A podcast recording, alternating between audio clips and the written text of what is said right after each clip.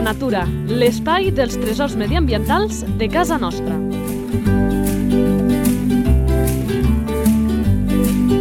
Un espai conduït per Francesc Balanyà. Vinga, som-hi una edició més a conèixer la nostra fauna i us he de dir que la que presentem avui a mi particularment em fa il·lusió perquè penso que és de les que són importants de presentar, no dic el per què, després quan descobrim aquest ocell, el sentíem cantar a l'inici, eh, m'explicaré una mica més, però abans el que fem és conèixer, poques presentacions calen per a la gent que seguiu aquest espai, al nostre col·laborador habitual, en Marc Calvo, que cada 15 dies el tenim aquí, presentant aquests tresors medioambientals de casa nostra. És eh, pintor de fauna salvatge i naturalista autodidacta que ens regala aquests coneixements que adquireix Marc. Molt bones. Hola, com esteu, nois? Aquí ara us il·lustraré en diverses explicacions de fauna salvatge i d'anècdotes i conductes ignotes poc sospitades i poc conegudes pel gruix del públic. I a més, amb aquest animal ens sorprendran algunes d'elles que el Marc m'explicarà fora de micròfons. Sense més preàmbuls. La fitxa tècnica. Nom comú. Mallarenga carbonera. Nom científic. Parus major. Esperança de vida. Uns 5 anys. Alimentació. Insectes, orugues, cucs, petits fruits greixosos, sobretot, com baies, moixeres i fins i tot pomes, no? A vegades pomes fins i tot a les menjadores, sobretot a les menjadores. Eh, I bueno, eh, piquen el, el menjar amb el seu petit bec, subjectant-lo amb les potes, una conducta que pocs ocells petits fan. I en, en zones on se'ls instal·len menjadores, se'ls dona menjar en algun, d'alguna altra forma s'acostumen a, a agafar el menjar directament del, de la mà de, la, de les persones que, Sí. que donen de menjar, sí. O sigui, De fet, és d'aquests ocells que, per això deia a l'inici, que a mi m'interessa parlar, perquè el trobem a moltes zones urbanes. Si algú veu la foto d'aquest ocell, d'aquesta mallarenca carbonera, diu, aquest ocell tan bonic, al meu poble, a la meva ciutat, no hi és. A Lleida, per exemple, sí hi és. Ja ho fa molt poquet, vaig veure al parc del, del Joc de la Bola, però no només, eh? És un ocell que al ser petit, petitó, que es mou, que a vegades costen de veure, però de ser-hi hi són, i quan el veus dius, quin ocell més bonic. sí, és un ocell molt freqüent, molt confiat i és pràcticament la veu del bosc. És un dels ocells més entranyables i més corrents que es pots veure en un bosc, com un parc o en un jardí. Hàbitat.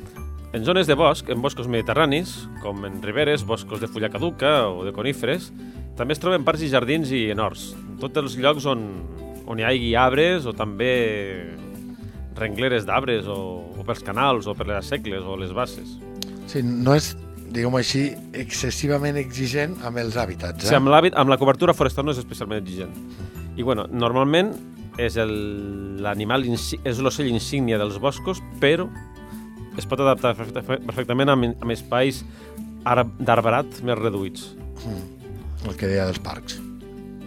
Distribució. Distribució per tota Europa, excepte als, al cercle polar àrtic, no? I a les zones més desèrtiques i estèpiques. Fins al sud de Sibèria i al nord de la Xina i, i algunes zones de l'Àsia central, sobretot a les riberes. I per això a Catalunya no és pas una excepció i, com dèiem, el trobem àmpliament distribuït al llarg del territori. Eh? Sí. Activitat. Ocell arborícola, diurn, busca menjar per, per, per les, pel, pel brancam dels arbres, col·locant-se en curioses postures gimnàstiques per Cul, buscar... cul inquiet, no sí, para. sí, és un cul de mal asiento. Sí. Sí. És per buscar i picar menjar i són molt destacables les seves nombroses postures gimnàstiques. No?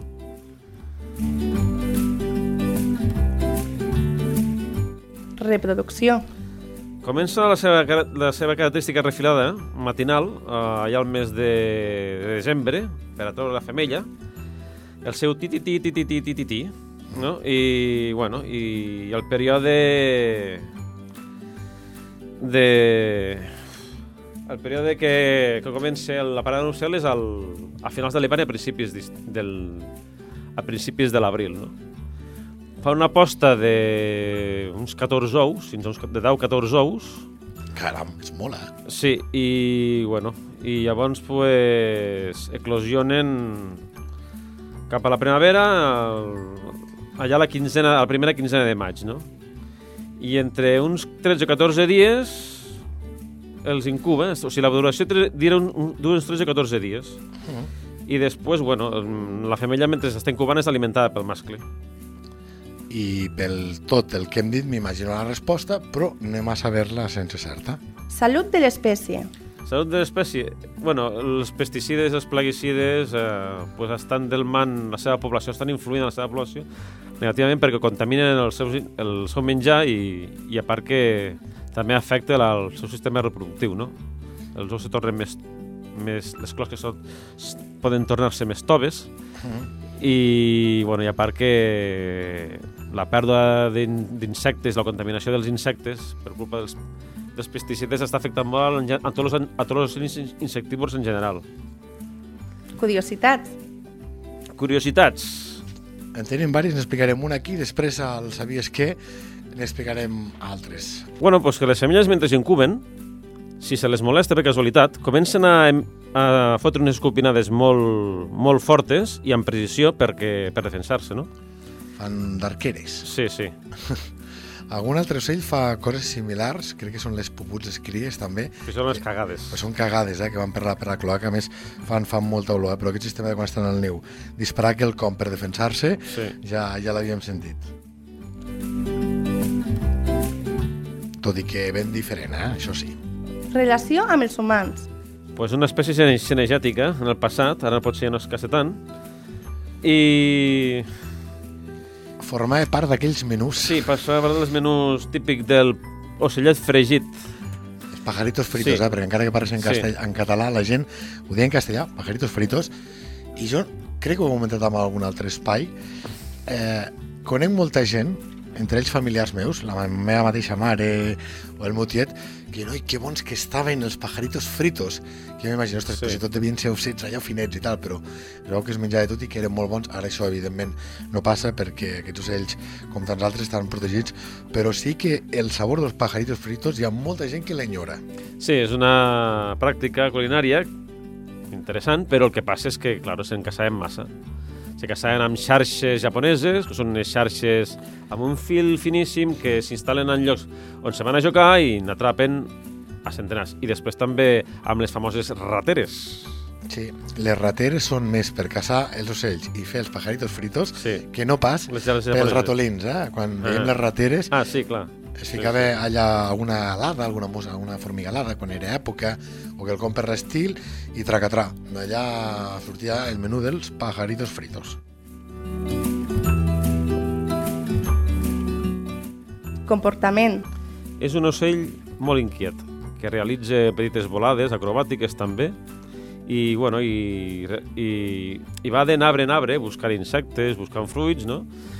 I, bueno, i sempre té moltes té moviments molt acrobàtics entre les branques, no? Fa postures, penjant l'aire, penjant-se pensant l'aire, ficar-se de banda de costat, mirant cap a una direcció, o fins i tot enfilant-se amb algunes branques cap amunt, cap avall. I, bueno, és un ocell molt territorial agressiu que utilitza sobretot el seu cant per marcar territori. O sigui, no tot el cant que emeten les, les mallarengues carboneres és per donar-te el bon dia. És a vegades com un cant de guerra. És un cant per marcar territori i per foragitar els, els veïns. I inclús amb altres ocells. A més a més que les mallarengues tenen la particularitat fins i tot d'imitar els cants d'altres espècies. Ah, sí? Sí. Anem a conèixer, perquè de mallarengues n'hi ha diverses, després les citarem, però aquesta mallarenga carbonera exactament quina és? Identificació a la natura. És un ocell petitet, rodanxó, amb un bec prim i, i curt i fort, no? I és la, és la mallarenga més grossa de, de totes, no? de les diverses espècies que hi ha aquí a Catalunya. Fa uns 14 centímetres llargada, té el cap negre amb les galtes grogues, Després té una gran banda negra que recor des de la part inferior del bec fins al pit i el fons groc, no? El fons del seu cos és groc i després el seu cant i, el, i la seva veu és molt, és molt variada i pot imitar, com dèiem abans, el cant d'altres ocells del bosc. I és fàcil confondre-la amb la mallarenga blava, Sí, perquè és molt similar. Té també aquest groc que el defineix a la part del pit, Uh, aquestes ales també són força similars. Ai, ai. Però Sí. al cap, la mallarenga blava doncs, fa honor al seu nom i té, capell. diguem així, el capell Blau. de color blau. Eh? A part que també té el- les ales i la cua, el dors, les ales i la cua de color blau verdós. Sí, sí. I els extrems són blavosos, per això sí. I amb més mallarengues tenim l'emplomallada, que Sí. té un capell Molt bonic. aquí molt bonic. sí. Tenim també La, cap, la cap negra, la cap negra, la d'aigua, la d'aigua, que té el, el capó aquest eh, negre. Tenim la mallarenga cua llarga, que seria el que a Lleida diem la pastoreta, no? A Lle- a Lleida el que Sí. diem les pastoretes, allò, aquella imatge que veiem als camps quan llauren el tractor i aquell ocell darrere blanc i negre amb aquella cua llarga, la pastoreta, que diem aquí. I compte perquè també tenim la mallarenga bigotis, sí. Eh, crec que toca emetre-la properament, ara no sé si ja l'hem emès o no, no, no l'hem emès encara, la tenim ja enregistrada amb en Sergi Sales, que en sap una barbaritat, que és preciosa, però realment no és una mallarenga, No, no és una mallarenga. però li diem mallarenga de bigotis, eh? ho dic també és, un, pels... és un gènere únic d'ocells. Sí, sí, sí, sí, és un gènere únic que tenim a... Molt exclusiu. a- Molt exclusiu, eh? Hi ha una altra espècie a, a Àsia i a Corea, per allà, que té el bec pla i gruixut, però bueno, pla i molt, molt alt. O sigui, gruixut i alt.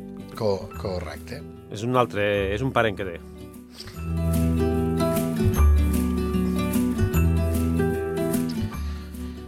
Doncs hem parlat una mica ràpidament d'aquesta mallarenga carbonera.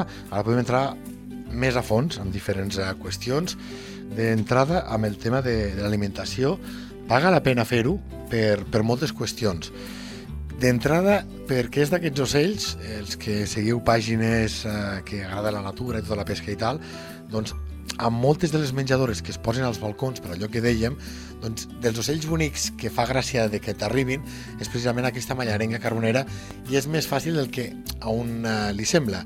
L'altre dia vaig veure un noi penjava a Twitter, em tenia la GoPro ficada allà i com arribava la mallarenga feia un vol, ficava a càmera lenta de com aterrava Mhm. i com sortia, agafava pipes fosques, negres, si no vaig errat i com se l'emportava que era, de veritat, eh, hipnòtic veure aquell vídeo. Eh? Per tant, Sí. si fiqueu una, una menjadora, doncs és dels animals que és relativament senzill que hi vagi. Si fiqueu una menjadora, també és recomanable ficar-hi aigua, però l'aigua s'ha d'anar canviant a diari. Eh? No deixem allà la- l'aigua 8 dies perquè no, no, acostuma, no acostuma a anar bé. Eh? Sí. I amb el tema de, de l'alimentació volies comentar més qüestions eh, d'aquesta mallarenga? Sí, bueno, que a més són jeràrquics a l'alimentació. Quan, al- quan van a les menjadores, o quan van a llocs on hi ha menjar pel terra, que també mengen gra a vegades, Mm. pues desplacen els individus de la mateixa espècie que són de rang inferior.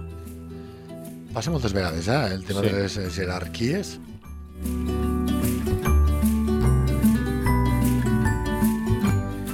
Vinga, va, que anirem a conèixer més curiositats amb el nostre, i ja sabeu que arriba aquest Sabies que...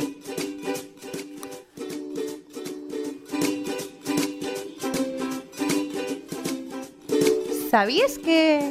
Que hi han individus de, o poblacions de mallarengues que aprenen noves tècniques per a agafar menjar o noves fonts alimentàries, no? I un, és, i un cas bastant truculent, per d'una manera, és que algunes han agafat han agafat l'hàbit d'atacar altres ocells insectívors o granívors, picotejant-los violentament, atacant-los al cap, fent-los un trep ben fondo, matant-los i menjant-s'hi per menjar-se el, el seu cervell. que, que és un bec dels granívors. Sí, sí, a és un bec que és un ocell no us granívor. imagineu com Ai. un pardal, eh, que és l'ocell que tothom identifica, doncs, doncs amb, amb, aquest, amb aquest bec doncs fa això que ens explica el Marc. Sí, bueno, a part que la mallarenga és insectívor i, bueno, és això. Hi ha el cas de la mallarenga psicòpata, que es dedica a perseguir això, a empaitar aquests ocells i els ataque... Pobreta, amb, la, amb, amb lo maja que se Sí, la veu. o sigui, no tot, no tot el que fan els ocells cantaires són donar-te el bon dia ni, fer, ni, ni, ni delectar-te amb les dolces refilades del matí. De fet, és que Tot els adults també tendeixen a ser, mm, diguem-ho així, eh, certs eh, exemplars sedentaris i defensen un territori al voltant de la zona de cria. Per tant, també tenen aquest Sí. punt d'agressivitat en aquests casos. Fins i tot una cosa que fan les mallarengues és quan busquen nius són capaços de foragitar a altres ocells nidificants el, en forats d'arbres o... amb ximenees. Jo tinc una, una teoria poc estudiada, diguem-ho així, però que els ocells que tornem, trobem més o menys als hàbitats urbans ja ens sorprenen amb qüestions d'aquestes. Se van adaptant i el que fan en una ciutat pot ser que en una altra no Sí. ho facin i trobem aquests comportaments estranys. Eh, Mm. El tema de la llet, no l'has comentat. Sí, sí, que hi ha una població a Anglaterra que es veu que ha agafat l'hàbit, ha pres l'habilitat d'obrir les xapes, o sigui, quan, quan han obert les, los plàstics de les botelles de llet, pues ja, sabeu que hi ha aquella xapa, sabeu que hi ha aquella xapa de... Sí, sí. La de- d'alumini. sí. D'alumini, pues, a, apren, han après a obrir la xapa i a beure llet. Clar, i, i qüestions d'aquests, clar, és, és nata. O la manera de fer el niu, per exemple. Maneres de fer el niu s'han trobat mallarengues que han aprofitat les ximeneies d'una antiga estufa d'aquestes i comencen a ficar metros i metros i metros i metros i metros, metros, metros, metros, metros, metros i met- de molsa i, bueno, a part de les antepissaven plumes i tal. Però a vegades, si és necessari, si el forot és profund, comencen a afegir molsa, molsa, molsa, molsa, així, encara que fossin dos o tres metres. I també deia que amb aquests ocells, o animals en general de, de ciutat, tendeixen també a tindre un punt més d'agressivitat respecte als altres, eh? Mm, Unes garces, unes rates...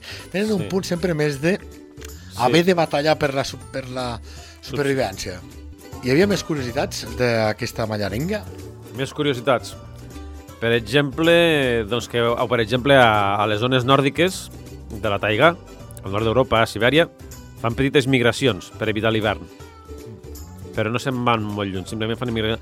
fan petites migracions i a vegades les poden fer eh, molt en grup. Jo no sé si ara, perquè sé que amb, amb alguns altres animals, cotxa fumada, per exemple, a casa Mm. nostra, mm, pit roig, Pit roig. per exemple, quan arriba el fred, tenim espècies nostres que no marxen, però les que estan més al, al nord d'Europa, per fred, venen fins aquí i, per tant, per aquest motiu, perquè els arbres estan despullats i perquè, en el cas del pirroig, tenen un punt de territorialitat, Mm. són molt més fàcils de veure. Mm. Eh, no sé si amb la gamma llarenga carbonera aquí a l'hivern ens n'arriben més. Sí, sí, ens arriben més. De fet, al, a les zones mediterrànies, quan arriba l'hivern, arriben... Hi ha més població d'ocells aquí a l'hivern que a l'estiu, de fet. Pel que hem comentat, eh? Sí, sí. Uh -huh.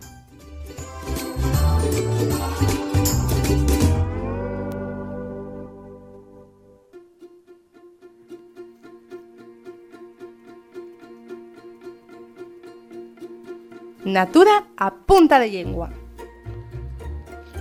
Doncs aquesta secció que tirem sempre al final d'aquest espai, avui, més que amb diguem així, informacions, arriba amb dubtes, eh?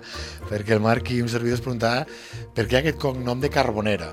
Doncs hem anat a la Viquipèdia i el que diu que significa Carbonera, no de l'ocell, sinó a terme general, eh, també coneguda com a pila de carbó o sitja, és, diu, insisteixo, la Viquipèdia, un apilament de llenya tapada amb diferents capes de llenya verda, vegetals i terra que s'usava per obtenir carbó vegetal. Per fer-ho, s'iniciava una combustió lenta al centre de la pila per un forat central i es regulava la carbonització de la fusta limitant la circulació d'aire mitjançant uns forats laterals. Jo amb això no li veig cap relació amb la mallarenga, Marc. Sí, cap relació.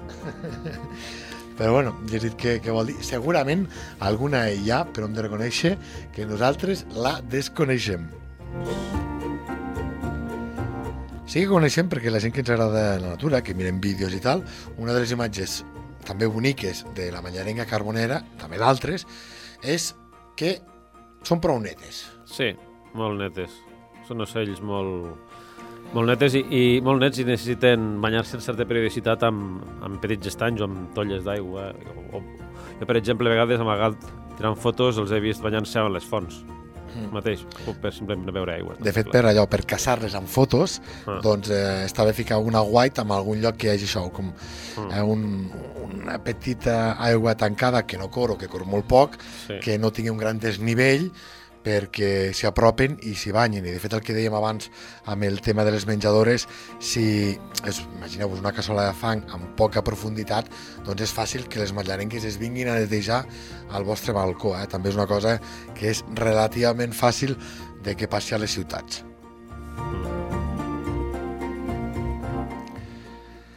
Doncs, uh, Marc Calvo, com sempre, moltes gràcies per il·lustrar-nos amb aquesta fauna del territori, per fer que ens hi fixem una mica més i amb aquesta no hi ha excusa perquè, tal i com hem dit, doncs és dels ocells que encara que no us ho sembli, trobareu als vostres parcs i jardins i també, evidentment, a llocs com els boscos de Ribera, però no només. Marc, moltes gràcies i fins dins de 15 Moltes gràcies a dies. vosaltres i ens veiem aviat.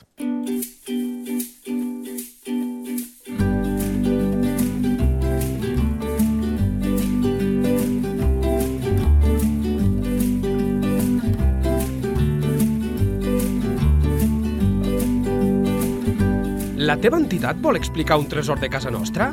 Un animal, una planta o un indret? Si és així, envia un correu a lleida24 arroba lleida24.cat. Lleida Natura, l'espai dels tresors mediambientals de casa nostra. Un espai conduït per Francesc Balanyà.